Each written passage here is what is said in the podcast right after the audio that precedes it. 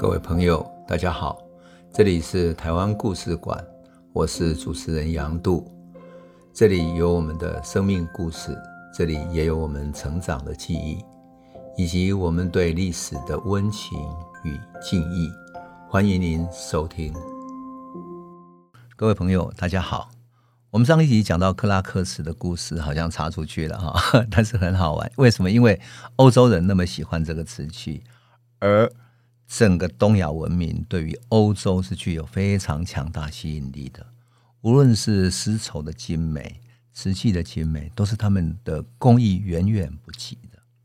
换言之啊，我还是要讲一个观念：东亚文明比之于欧洲文明，在十八世纪、十九世纪之前，其实一点都不落后。一直到鸦片战争之后，其实东亚文明没有落后于欧洲。而是在欧洲工业革命之后，他用船坚炮利把东亚文明的自信心打垮了。那么，在十六、十七世纪的时候，东亚文明对欧洲人来讲实在是一个致命的吸引力，所以他们让这样的一种产品在欧洲变成贵族的产物，变成一种最流行的啊、呃、名牌啊，就像今天 LV 或者什么一样更高级的。而当时就是中国的丝绸和瓷器。那么。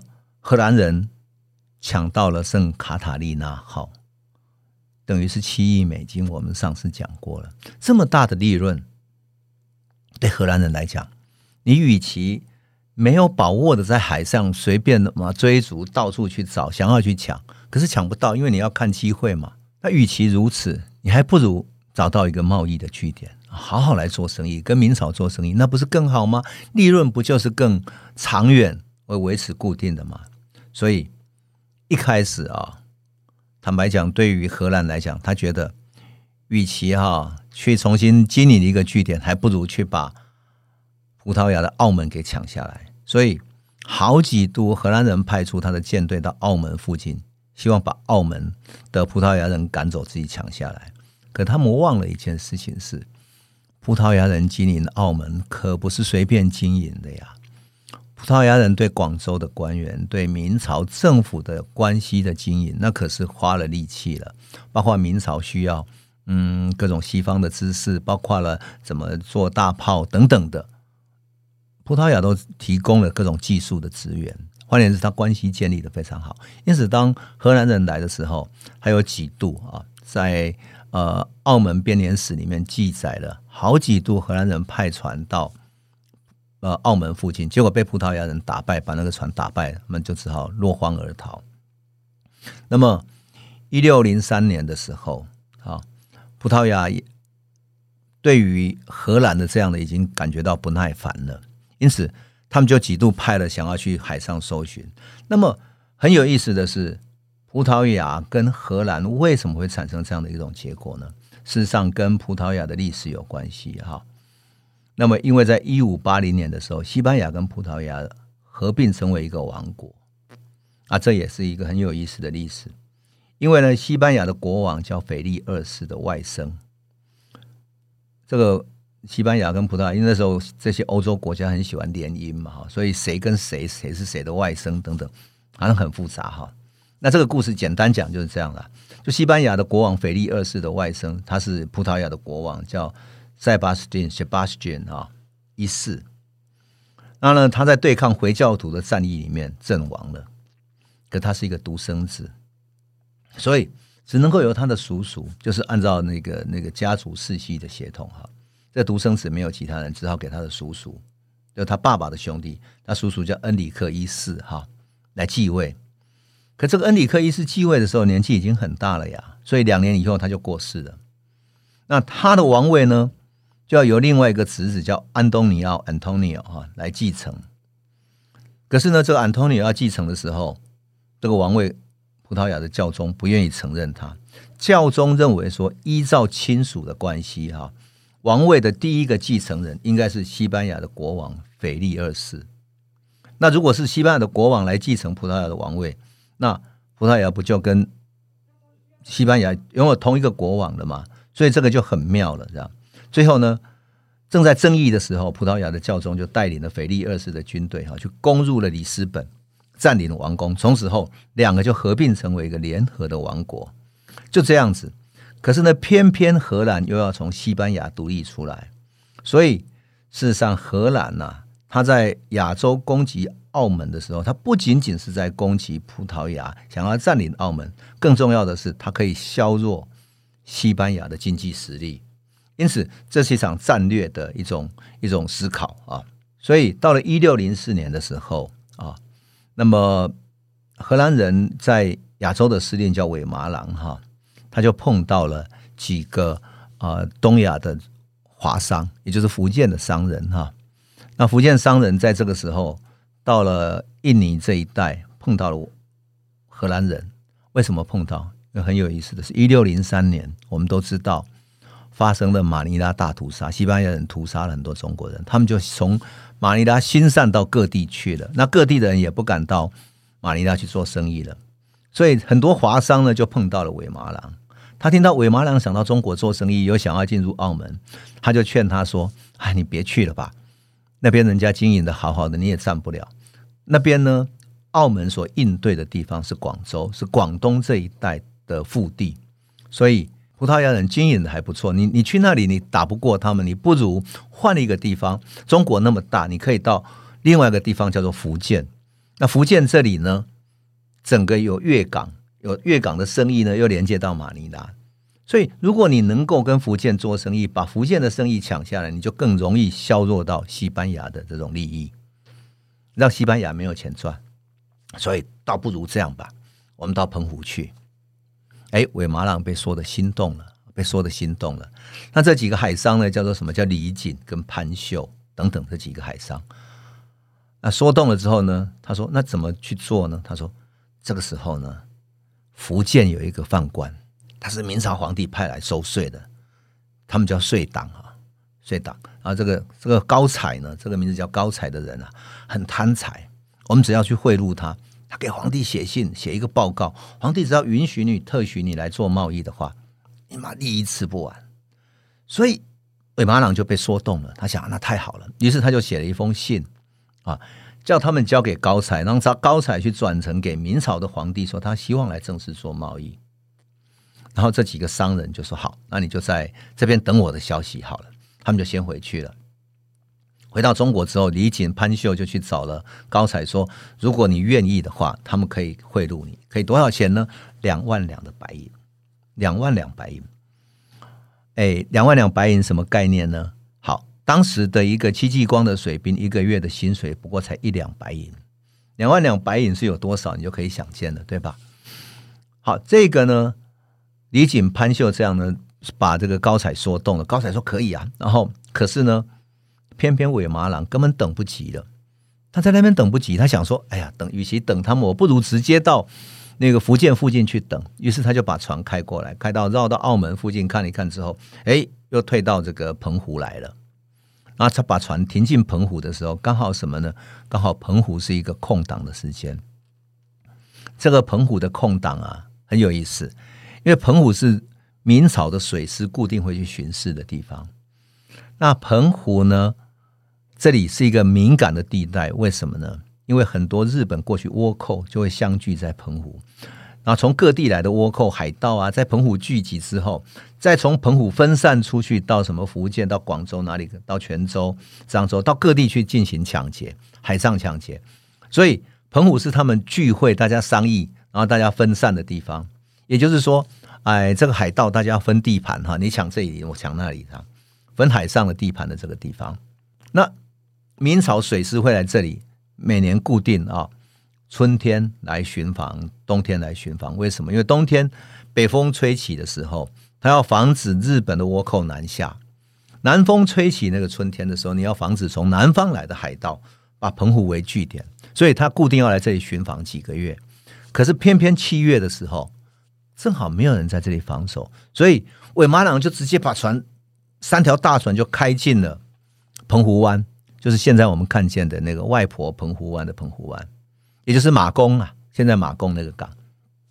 那开进去之后，我们可以想见，澎湖的人看到这几条大船，一定啊，非常惊讶。虽然也见识过，比如说，嗯，葡萄牙的大船等等，但毕竟你整条船开进来，并且停住在这里，停了几个月，他总总计停了一百多天。他停进来之后呢，开始对外放出风声，什么风声？他放出说，明朝的这个呃宦官高才哈、我们已经开始跟他做关系了，有可能他会给我们合法贸易，所以。福建的商人，赶快来吧，快来跟我们做贸易。他船上也带了许多从东亚收集来的香料啦、漆木啦等等，就这些东西。那当然，他一条船上几百个人也需要各种食物补给，对不对？所以很多明朝的海商也过来。那事实上，明朝的时代，澎湖就是一个聚集的地方。所以说，马公这里哈有很多是可以收集各种货物，也就是福建来的各地商人储存货物的地方，是一个交易的港口。啊，交易的港口，因为它有各地来的海商在这里停泊补给等等，所以澎湖也很习惯的。他们看到他们来也不讶异，啊，就这样子，荷兰就占据在那里等候消息。很有意思的是，这个消息传到了明朝那个福建官员的耳中去了。这官员想，这还还得了？澎湖是我们水师力量所及的地方，是我们管辖之地啊，我们怎么可能让？荷兰人把它占据，然后我们一无所知，随便他搞呢？怎么可能呢？这是对我们的呃，怎么讲？就是国家的这种权利来讲，是一个侵犯嘛。那因此，非把他赶走不可。可是你真的要派船去的话，没有人敢去打。为什么？他们船太大了，明朝的水师根本打不过人家嘛。因此，没有人知道该怎么办，束手无策。那。很多海上就来来去去，哈，就是传出了消息，来来去去的去去做生意了。那这种生意越做，消息越传越大，好像，哎，好像荷兰人就占据澎湖，开始要当据点了一样。后来明朝的这些福建的官员就想到一个办法，说，传说有以前过去有一个很厉害的叫沈有容。那沈有容呢，曾经在一六零三年的时候去台湾追讨过这种从就是追讨过东亚的这些海盗，因此沈有容是一个能作战的人。那过去我们也曾经讲过，沈有容曾经在跟随李如松去朝参加过朝鲜战争。后来朝鲜战争的时候，他看不起那个李如松，另外一个叫啊宋应昌的这一个人，一个军将军哈，他相信了一个一个术士的话，所以他就申请退伍，然后回到家乡。现在大家说把他请出来啊，好，就把沈有容请出来。沈有容把这个局势，沈永忠真是一个有谋略的人啊，很了不起的人。他把那个局势重新审视一遍。他说：“荷兰人来是为了要做生意啊，他可不是为了打仗来的。那与其如此的话，我们好好说服他，说不定他不用打仗。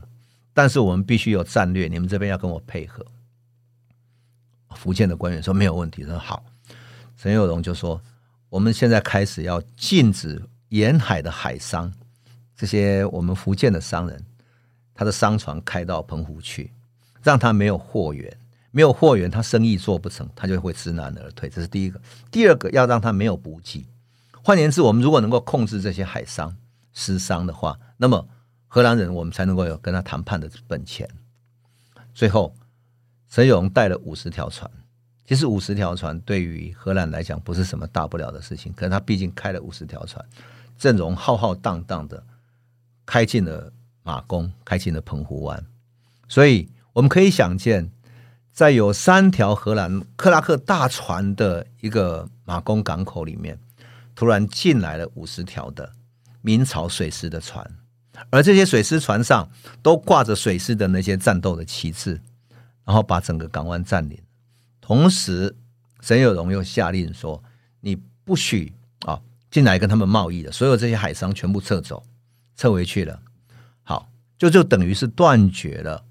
荷兰人的一些补给，但是沈有容一点对于啊、这些荷兰人对于伪马郎，他一点都没有那种表示要开战的意思，他还派人去跟他讲讲什么？他说：“你们跟高彩有进行私下的交易，我知道。他跟你们要了两万块的这个钱，两万两的白银，这些你们要准备给他，但是我告劝你们，你们不要给他，因为到时候如果你们做不成这个事情，银子是白花的。”而且，福建这一带以及明朝的这个法令有它的制度，并不是一个犯官就能够改变的。犯官还是要听命于地方官，他只是一个来地方收税的一个官员而已。他虽然横行，他只是因为借由皇帝的名义。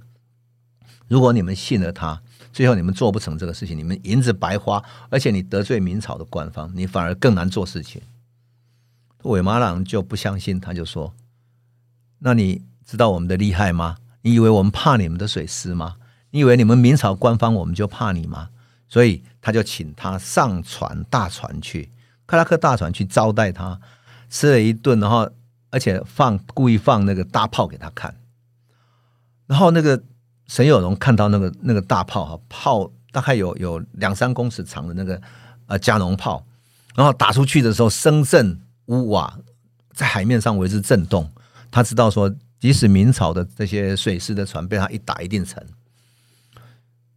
可是沈有容面色镇定的跟他说：“我知道你很厉害，我们的船是打不过你，但是你有想过吗？你在我们这里。”如果我派了许多船包围你，最后我用火船包围你的话，你们拖得掉吗？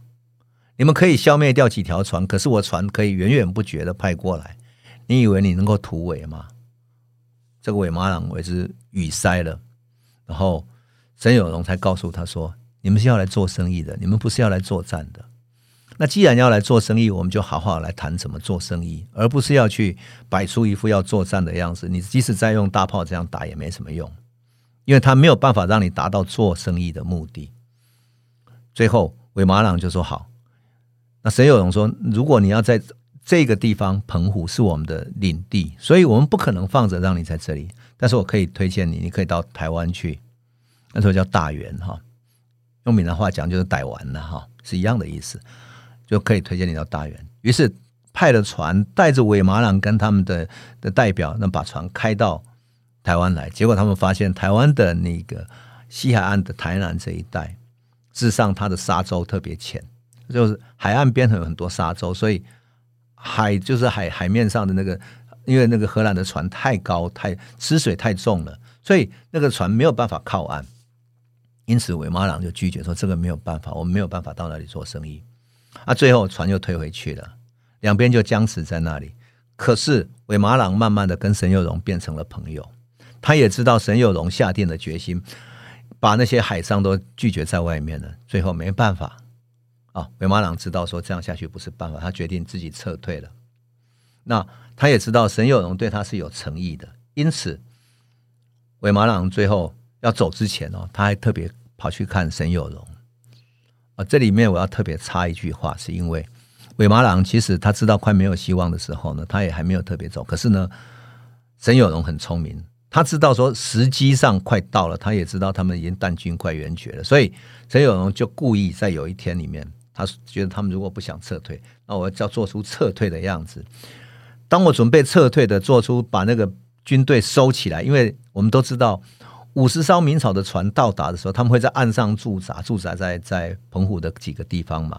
当他把各个地方驻扎的地方慢慢收起来，收到船上去的时候，俨然就摆出要作战的样子，准备海战的样子。所以韦马郎也吓到了，他赶紧去看他，然后最后他就答应他说要撤走了。所以我们要说哈，沈有容也是一个很有谋略的人哈。那最后韦马郎要走之前，跟他好好吃了一顿饭。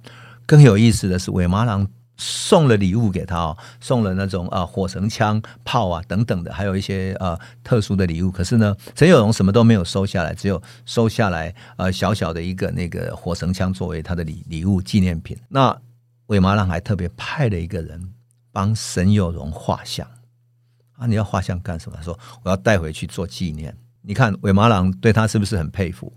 那后来画了这一幅像，当然在。荷兰东印度公司里面没有看到这个像留下来，要不然就很有趣了哈。西方人画的沈有容的像，这多么微妙啊！那后来韦马朗就画完像之后，他就自动撤退了。所以他撤退的那个时候呢，沈有容送他走了。走了之后，澎湖那边的人非常感念他，所以他们就在澎湖那里啊设了一个碑哈，叫做什么呢？沈有容欲退红毛番韦马朗这样，有这么一个碑哈。当然。应该是这个碑底下底部是断掉的哈，那这个碑呢，现在还在呃澎湖马公的呃天后宫里面，就是妈祖庙里面哈，这个碑留在那里。如果我们的朋友到澎湖去，可以好好看一下。那碑底下应该是断掉的，为什么？因为应该有一个是玉退红毛番尾马郎纪念或者什么样的一个字眼，可它后面文字不完整。可这个碑呢，就记忆了这一段中国人跟荷兰人初次接触的这个历史，而沈有容用他的智慧愚退了他，没有花一分炮弹，也没有花一分战争的人命，没有。他用礼遇、用气势、用说服的东西，用说服的一种一种理念，去改变了荷兰人的决策。那这就是荷兰人第一度到澎湖的一六零四年发生的故事。但荷兰人第二到第二度到澎湖呢，是一六二二年的时候。那那时候还发生了什么故事呢？那我们等到下一集再来继续诉说。谢谢你。这里是台湾故事馆 Podcast，我们每周一、周五会固定更新新的台湾故事，请随时关注杨度的台湾故事馆粉丝页，按赞并分享。最后，我们工商放送一下。若你对本节目有兴趣，可以购买纸本的《有温度的台湾史》，更方便您阅读。本节目由中华文化永续发展基金会制作，连振东文教基金会赞助。